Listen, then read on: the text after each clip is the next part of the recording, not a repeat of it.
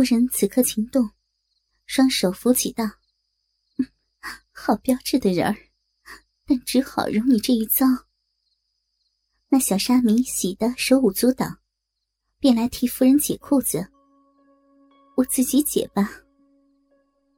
大家脱了金光，小和尚爬上身去，挺起鸡巴射去，直叫得欢心。夫人是长久不弄了，况如今遇着这样标致的小沙弥，十分有趣，饮水直流。小和尚不多几抽也就丢了。小沙弥又尽力弄了一回，不由大谢，口中直叫快活。夫人说：“心肝小宝贝儿，你可去吧，恐怕你师傅来寻你。”实话对你说吧，你家那个小姐姐与我师傅说，奶奶只爱少年标致的，故此师傅叫我来勾你上路，吩咐我睡到天明，他来抽头。哟，我都被这丫头卖了，也罢，舍得与他抽头，落得你这个妙人儿。搂睡一夜，索性上床大战。为什么明媛不急急就来？只因方树弄个不休，直弄到天有些亮光，方才脱得身来。至夫人房门口，是小和尚不曾拴门的。明媛推进门来，走进床前，假问道：“我徒弟在这里吗？”二人正弄得浓兴，不要假意了，只是梁家家眷，既你徒弟弄了，难道要与师傅弄吗？奶奶再若不肯，我要打徒弟了。我抱着，限你打呗。明媛知道夫人肯了，叫徒弟。你去伴着那姐姐睡。小沙弥爬下身来，明媛要爬上去。夫人道：“慢些，等我收拾。”用草纸细细擦了逼。明媛上身一顶，只顶过花心。哎呀，顶成了小肚子了！乒乒乓乓，弄得夫人百般叫唤。抽了二三百抽，方才谢了。天已日出，明媛走后，崔芳树起来，送他一个耳挖，欢欢喜喜的走来。夫人当作不知的问道：“你快活吗？我倒冷冷清清的一夜呢。”啊，我叫小沙弥来与奶奶消火。夫人也不答，梳洗完毕，吃过了早饭。夫人分了二两银子送与明媛。再三不放，进来谢道：“多谢奶奶不失的意了。”夫人面红了，我是好人家宅眷，把身子换饭吃不成？明媛只得收了，忙去取来上好茶叶一斤，是杭州土物。夫人不收，我银也不敢收了。夫人笑着收了，明媛见四顾无人。搂住亲嘴奶奶，我曾陪过方树与若干妇人，再没奶奶这样有趣。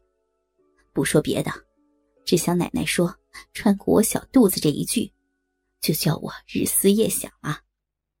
自此一别，再不能勾进小肚子里去了，苦恼，苦恼啊！夫人见他一直说，倒觉得不好意思。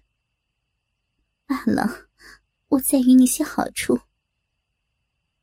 这会儿，只见方叔来说：“轿子已来了。”夫人道：“我有些肚子疼，还要解手，你先出去吩咐他等等，到船上加他酒钱。”方叔去了，明媛领了夫人到小房里榻上大弄了一会儿。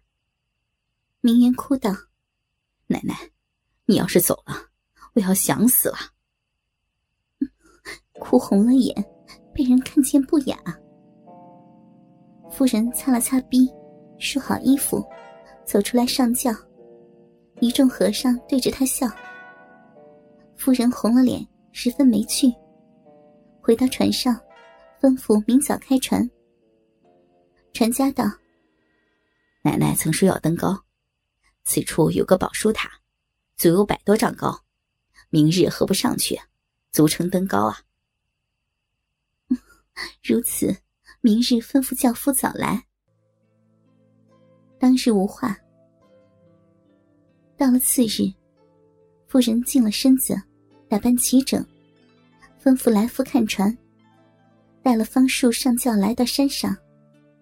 下轿走得气喘，方才到了塔下，抬头一望，忽见灯草和尚在塔上。哎呦，我等寻的你好苦呀！灯草和尚在塔上说：“已经寻到百丈原。”我当初许你到我家里母女相会的，只因昨日天竺进香，师徒营垢污了佛地，不便修行。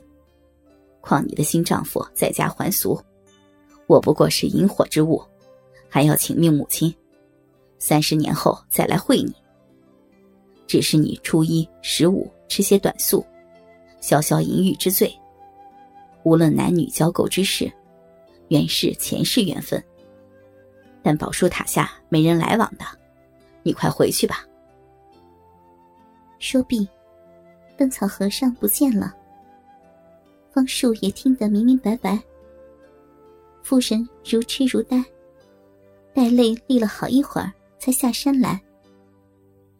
正是一夜浮来明大海，人生何处不相逢。夫人上轿回船。吩咐船家开行，一路往虎丘山经过。夫人无意游玩，只行两日，到了镇江宿夜。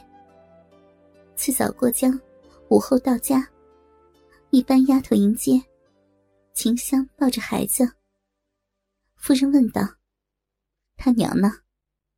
啊，夫人去后，他叫来路同睡了十多夜，至初八。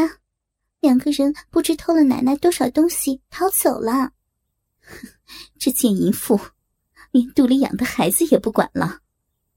吩咐快催乳娘，忙叫来福道：“我有件事儿，你若成功了，四个丫头任你要哪个做老婆，还大赏你。”呃，奶奶叫我做什么？夫人就把请周自如的话说了一遍。来福去了，奶奶，我来了。周自如不知究理，惊得跌倒在地。啊，你是好意还是歹意？你家老爷原是个好人，只因在越州做官的时节，有个乡宦也是明经出身，他家夫人与小厮通奸，被人出手拿在当官。你家老爷动起刑来。那乡宦青衣小帽上堂，再三哀告，全他脸面。杨官不肯，差人提出。当堂众目之下，去了下衣，打了石板。那乡宦回家就气死了。